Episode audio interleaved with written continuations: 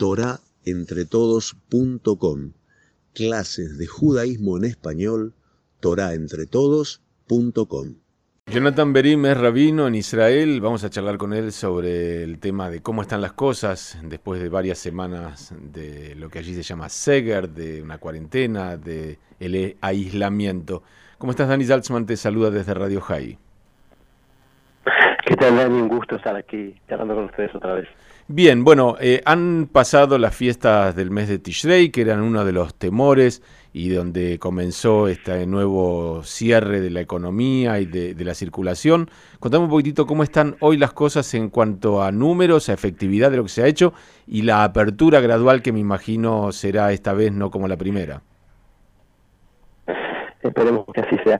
Bueno, mira, en cuanto a números, la verdad es que el cierre tuvo un efecto muy, muy positivo. Se llegó a un pico de 9.000, más de 9.000 casos nuevos por día en un país de 9 millones estamos hablando de una cantidad astronómica. Y ahora estamos, ayer se cerró el día con menos de 900, así que es un, una efectividad eh, bastante mm, reconocible directamente de los números, bastante observable.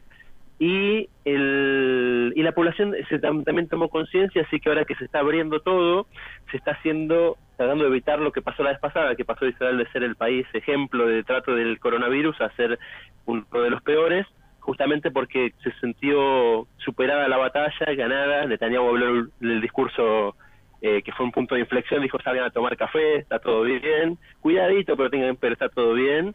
Y eso fue el punto de inflexión que generó en la población una, una eh, y si se puede llamar quizás irresponsabilidad, una falta de cuidado, y eso nos llevó a una segunda ola extremadamente mucho más grave que la primera y así fue que esperemos que eso no se repita, que esta vez la apertura sea gradual, no como la vez pasada que se abrió de muy muy rápidamente y por lo tanto la gente mantenga las normas de precaución y no tengamos que sufrir eh, otro cierre. Esa es la, la idea eh, de fondo. Eh, lo que seguro todavía no va a suceder es el regreso a las clases.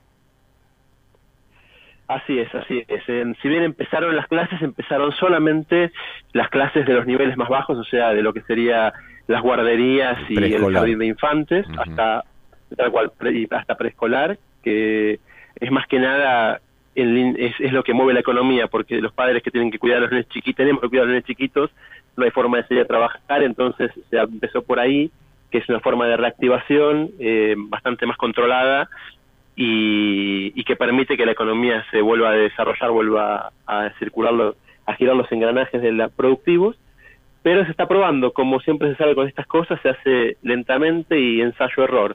Se empezó con las guarderías, los chicos chiquitos volvieron a clases y se estará viendo qué va pasando en el transcurso de los próximos días. Te llevo a alguna de las noticias que seguramente deben ser eh, tapas y, comentarios en los medios israelíes para que me digas cómo los vive la calle. Uno tiene que ver con la normalización o, eh, la apertura de relaciones eh, en este caso con Bahrein y la, partida de una delegación. La apertura del aeropuerto Ben Gurión eh, y, lo que eso significa. Y básicamente, eh, contame un poquitito cómo se vive el tema político, ¿no? porque allí se está discutiendo qué va a pasar con el presupuesto, entendiendo que en Israel, si el presupuesto no se aprueba, el gobierno cae. Así es. Bueno, el, como todo en la vida hay muchos frentes distintos, más en Israel, que es un país que se acostumbró a estar en diversos frentes al mismo tiempo, desde el político, desde el humano, desde el social, desde el exterior, interior, y la verdad que esto de la normalización, tanto con Bahrein como con Emiratos, es un, es un punto que es casi eh, unánime la algarabía, porque se está viviendo situaciones que eran completamente inesperadas. Hoy aterrizó el primer vuelo de, de, la compañía de Emiratos acá en Tel Aviv y el, el mismo, el mismo capitán dijo hace unos meses me decía que iba a aterrizar en Tel Aviv y se estaban, hubiera pensado que se reían de mí. Y hoy estamos acá a través, eh, recibiéndose, nos reciben con honores y estamos eh, viviendo una, un momento histórico. Y la verdad que es eso, es algo histórico, algo que al margen de la cuarentena y al margen de otras situaciones conflictivas, uno tiene que tiene que poder también apreciar porque realmente es algo que no tiene no tiene parangón, es algo que si bien se sentó un precedente en su momento con Egipto y con Jordania, es algo que es, eh, es para, para disfrutar porque es algo histórico. Estamos viviendo historia. Incluso con Líbano, las negociaciones directas con Líbano la semana pasada también. Por más que sea por, por, por un tema menor, el hecho de que se sienten a negociar en forma directa israelíes con libaneses también es algo que es algo que tenemos que valorar y disfrutar porque realmente es un punto quizás de inflexión bastante grande en la política exterior del país, en la política de todo Medio Oriente. Y en cuanto a la política, eh, es política, tenemos que tener un poco de paciencia y la verdad que hay una lucha de poderes, hay el hecho del sistema de gobierno de coalición hace que todo dependa de todos y que eso haga más inestable la situación, pero creo que la postura más eh, centrada y que tenemos que seguir es la que planteó siempre el presidente del país, Rivlin, que es momento no es momento de pelear ni pensar en eh, beneficios personales, sino es un momento realmente de pensar en la totalidad, pensar en el el colectivo hace un par de semanas se habló casi de ir a elecciones otra vez, cuando estamos en la mitad de una pandemia, de una crisis de distintos aspectos. Mi sensación personal, y creo que es la de la gran mayoría, es eh, busquemos ponernos de acuerdo, busquemos superar este mal momento y, seguir avanzando. No, no es compartida por todos, hay opiniones de todo tipo, como en todos lados, pero justamente es momento de pensar en una situación más eh, más altruista y no, no, no en el rancho propio, en el egoísmo personal de cada uno. ¿Hace cuánto estás vos en Israel? Yo estoy hace siete años y medio. Bueno, casi casi ocho años van a ser este año. Entendiendo que la pandemia es algo excepcional, que no sucedió nunca, para, en general podríamos preguntarle a cualquier persona que haya nacido o crecido en Israel o haya llegado hace décadas. Ahora, desde el punto de vista de, la, de lo social, ¿cómo ves a Israel en este punto? En este caso, siete años después. ¿Mejor, peor, más convulsionada, más comprometida? El, mira, el Israel fue un, es un país donde la política es algo neurálgico. Quizás me pareció a mí cuando cuando vine me, me, me choqueó que en Argentina está acostumbrado que las discusiones del bar sean sean por eh, principalmente por directores técnicos, partidos de fútbol, y acá la política cumple mucho ese rol. La gente de joven se siente identificada, muchos, no, todos como siempre, pero uno eh, participa, eso le da ebullición. A veces escuchás a dos chicos en la plaza, quizás que no deben tener más de 7, 8 años, y están debatiendo política en vez de hablar de, de lo que vieron en la televisión o de o del partido de fútbol del domingo. Entonces, la gente, hay un, hay un compromiso de participación muy fuerte y eso hace también que todo se haga más efusivo y todo más, eh, eh, una rivalidad más, más, eh, más tensa.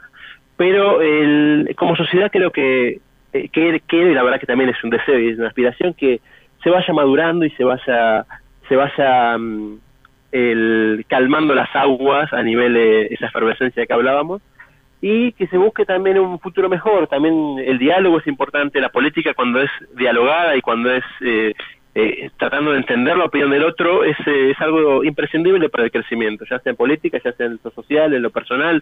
Una persona tiene que aprender a escuchar al otro y que juntos llegar a una solución, no enfrascarse cada uno en su idea y escuchar al otro solo para ver cómo lo voy a rebatir, cómo voy a tirar abajo su, su argumentación.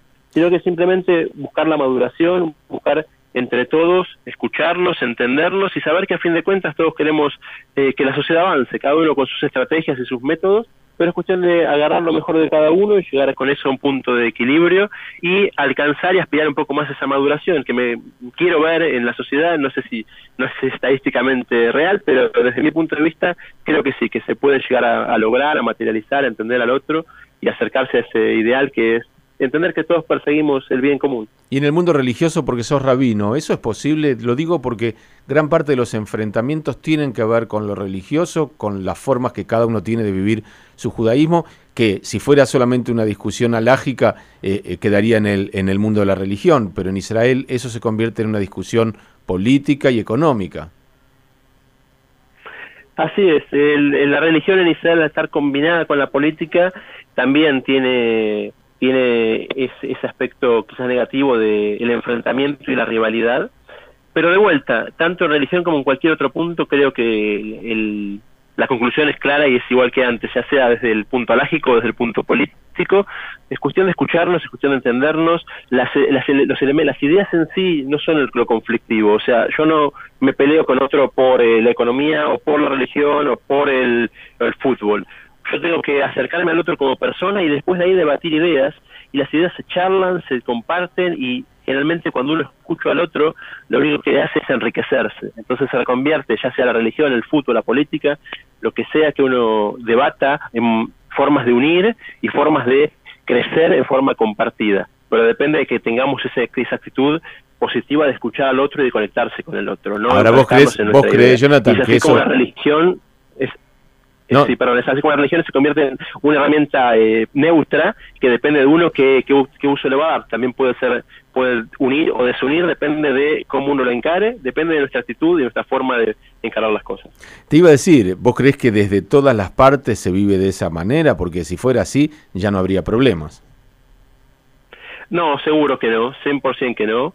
El, mi forma de pensar es más eh, idealista quizás, pero es cuestión de que esto vaya eh, vaya siendo absorbido por el resto de las partes de vuelta no ver el, la competencia pero en cualquier aspecto ¿eh? no ver la, no ver el, constantemente la competencia y la rivalidad tenemos que ver estar todos en el mismo barco y charlar y charlar de buena forma.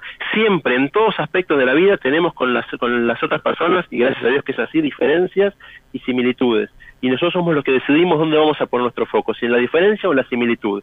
Si lo pongo en la, en la similitud, vamos a construir juntos. Si lo pongo en la diferencia, vamos a terminar destruyendo juntos. Así que es cuestión de un cambio de actitud personal, que quien no lo tiene, lo invito a tenerlo, que es una forma muy buena de encarar la vida y de crecer personal y socialmente. Jonathan, un abrazo grande, gracias por este tiempo que has tenido con nosotros.